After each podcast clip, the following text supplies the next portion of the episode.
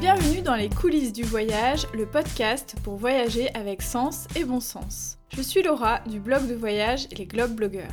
Toi aussi tu as envie de voyager de manière plus responsable, d'organiser tes escapades facilement et dénicher des initiatives originales? Si la réponse est oui, alors tu es au bon endroit. Chacun de mes épisodes est un concentré de bonnes astuces pour t'aider à planifier tes prochains voyages durables.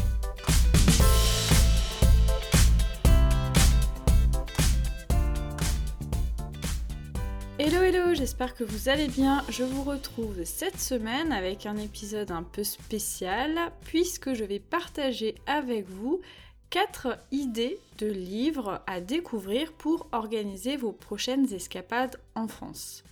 Vous le savez ou non, quand je prépare mes épisodes de podcast, je vais pas mal euh, faire de recherches, que ce soit sur internet ou dans des livres, etc. Enfin bref, je, vais vraiment euh, creuser au maximum euh, le sujet et donc j'ai eu l'occasion, grâce à ça, de découvrir pas mal de livres super intéressants. J'ai décidé de vous en présenter 4. J'aurais pu en présenter davantage, mais il y en a certains qui sont intéressants, mais dont j'ai déjà parlé dans d'autres épisodes.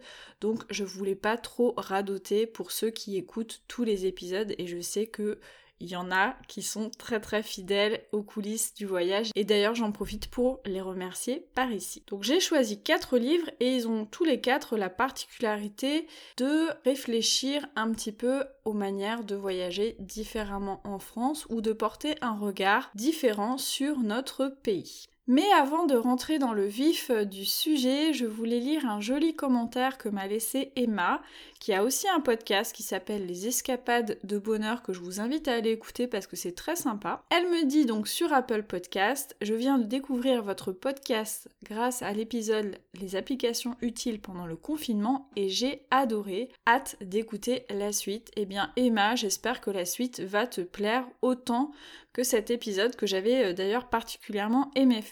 Comme Emma, n'hésitez pas à me laisser des commentaires sur Apple Podcast. Vraiment, vraiment, j'en ai vraiment besoin. Donc euh, prenez ce petit temps, ça, ça dure vraiment pas longtemps. Euh, pour tous ceux qui écoutent avec iTunes ou Apple Podcast, vous pouvez le faire pendant que je, je parle. Voilà, je, je vous autorise et ça me fera très très plaisir.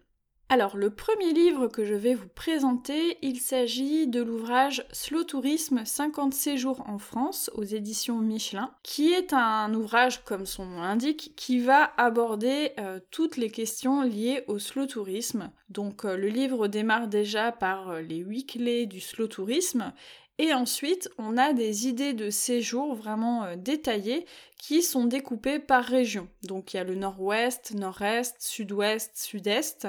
Ce qui est intéressant, c'est que chaque séjour, chaque idée d'escapade concerne un petit territoire, ce qui permet vraiment de rester dans cette logique de slow tourisme. Pour chaque escapade, on a de nombreuses informations qui sont détaillées sur plusieurs pages. Donc déjà, comment s'y rendre en train, comment louer un vélo sur place. Il y a aussi une carte du territoire concerné et les liens vers les différents offices de tourisme. Et aussi, bien sûr, bah, des idées de lieux d'activités à faire à cet endroit-là en lien avec le slow tourisme. Il y a aussi une grande attention qui est accordée aux bonnes adresses qui mettent en valeur les producteurs locaux, donc euh, par exemple des microbrasseurs, des fromagers, mais aussi des artisans. C'est vraiment une dimension du slow tourisme qui est beaucoup mise en avant dans ce livre, et puis bien sûr aussi des hébergements. Alors c'est un livre qui est assez imposant, hein, donc on se balade pas avec pendant le voyage, c'est plutôt un livre pour s'inspirer en amont d'un voyage. Et euh, ce que j'ai beaucoup aimé, c'est que l'ouvrage, il est illustré, il y a beaucoup de photos, donc ça permet vraiment d'avoir une idée des territoires, donc c'est intéressant parce qu'on connaît pas forcément tous les endroits qui sont mentionnés euh, dans ce livre. Tous les itinéraires qui sont euh, proposés ne sont pas forcément faisables sans voiture, mais il y a le maximum d'informations que ce soit pour louer un vélo, venir en train et essayer de se débrouiller aussi autrement. Donc voilà pour le premier livre. Le deuxième livre que j'avais envie de vous présenter et qui me semble indispensable à avoir si vous voulez voyager dans une euh, démarche euh, la plus durable possible en France, c'est le Guide France des éditions Tao. Alors, je vous ai déjà parlé des éditions Tao dans je ne sais pas combien d'épisodes, c'est vraiment pas la première fois. Vous avais parlé notamment euh, du guide monde ou de leurs guides qui sont euh, par destination. Pour ceux qui n'auraient pas entendu ces premières explications sur les guides Tao, sachez en fait que ce sont des guides qui ne recensent que des idées et des adresses pour voyager de manière engagée. Donc ils mettent vraiment en valeur des initiatives par exemple en lien avec le slow travel, l'écotourisme, la solidarité, le bénévolat, etc. Donc c'est pas un guide où on va trouver des idées et des activités exhaustives, mais vraiment sélectionnées euh, pour des critères vraiment précis.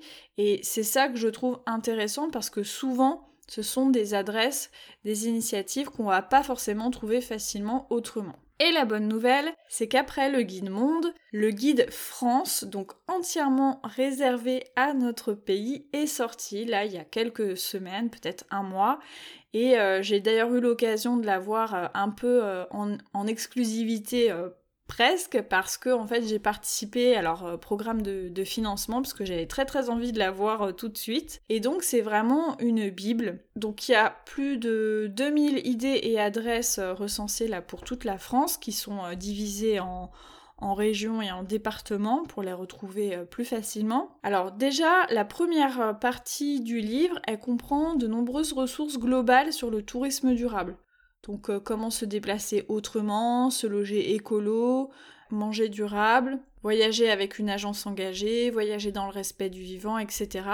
Donc cette partie déjà, elle permet d'avoir des bases solides et des réflexions pour planifier de manière plus durable ces voyages. Donc c'est vraiment euh, très bien fait et c'est assez synthétique, donc euh, voilà, ça se lit très facilement. Ensuite, on va justement avoir ces fameuses adresses et initiatives qui sont classées par région et département. Pour chacune de ces parties, en fait, les adresses sont ensuite répertoriées selon différentes catégories qui correspondent aux différentes étapes d'un voyage, donc se loger, se restaurer, les activités, et aussi, euh, ce qui est vraiment la particularité de ce guide, c'est qu'il y a aussi des rubriques préparer le monde de demain et agir, donc qui sont plus autour euh, d'activités associatives dans lesquelles on peut s'impliquer même en voyage. En plus, pour vraiment euh, que ce soit le plus pratique possible, il y a aussi un système de pictogrammes qui permet de distinguer les adresses situées à la campagne, à la montagne, en ville, à la mer, mais aussi celles adaptées à différents publics, donc euh, les familles,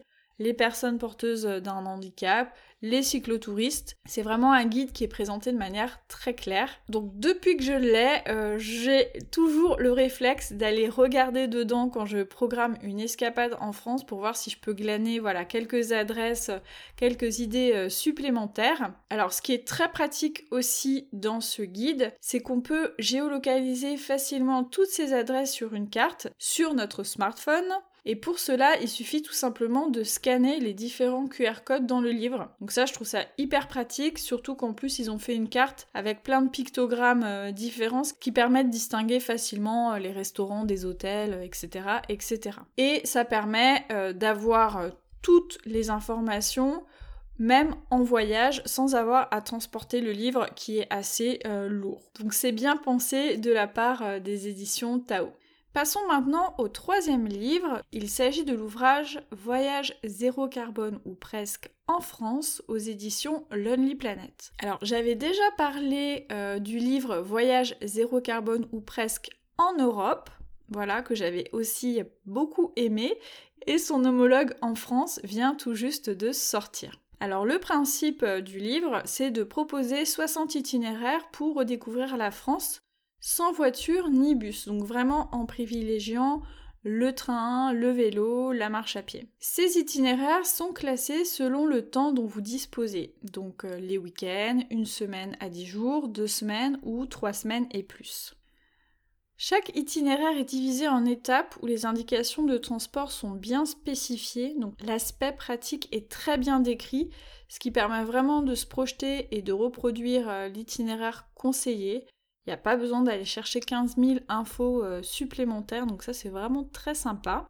Il y a aussi une carte qui permet de visualiser le séjour en un coup d'œil. J'aime vraiment ça quand il y a des cartes parce que je suis quelqu'un de très visuel, donc euh, pour me projeter, j'ai souvent besoin de voir les choses. En plus, dans chaque itinéraire, vous avez des fois des boucles à pied ou à vélo qui sont proposées en plus. Donc comme ça, si vous avez plus de temps pour réaliser ces itinéraires-là, vous pouvez faire des petits détours, des petits crochets euh, sympathiques.